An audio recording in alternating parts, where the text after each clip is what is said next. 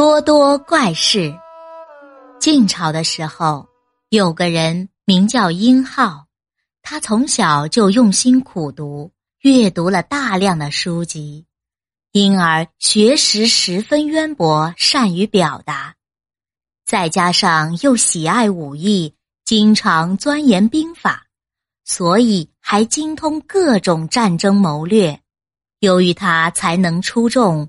就被当时的皇帝任命为建武大将军，统帅着扬州、豫州、徐州、兖州和青州五个州的军队。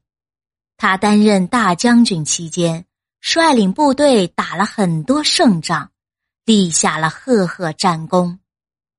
但是在一次战斗中，殷浩的军队打了败仗。他便被免去官职，流放到信安这个偏远的地方。殷浩到了信安之后，虽然表面上没有任何反抗的言行，但内心里却是十分不满，而且充满了怨气。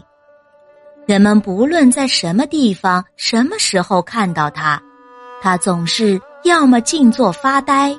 要么就在漫无目的的乱走，还用手在半空中比划着写字。大家暗中细细观察后，发现他原来一直在比划着“多多怪事”这四个字。原来殷浩被罢官事出突然，其中的原因连他自己也弄不明白，所以。他只是对空书写“多多怪事”四字，来表现内心的迷惑和愤懑。后来，人们引用“多多怪事”来形容不合常理、难以理解或者是令人惊讶的怪事情。多多表示惊诧的声音。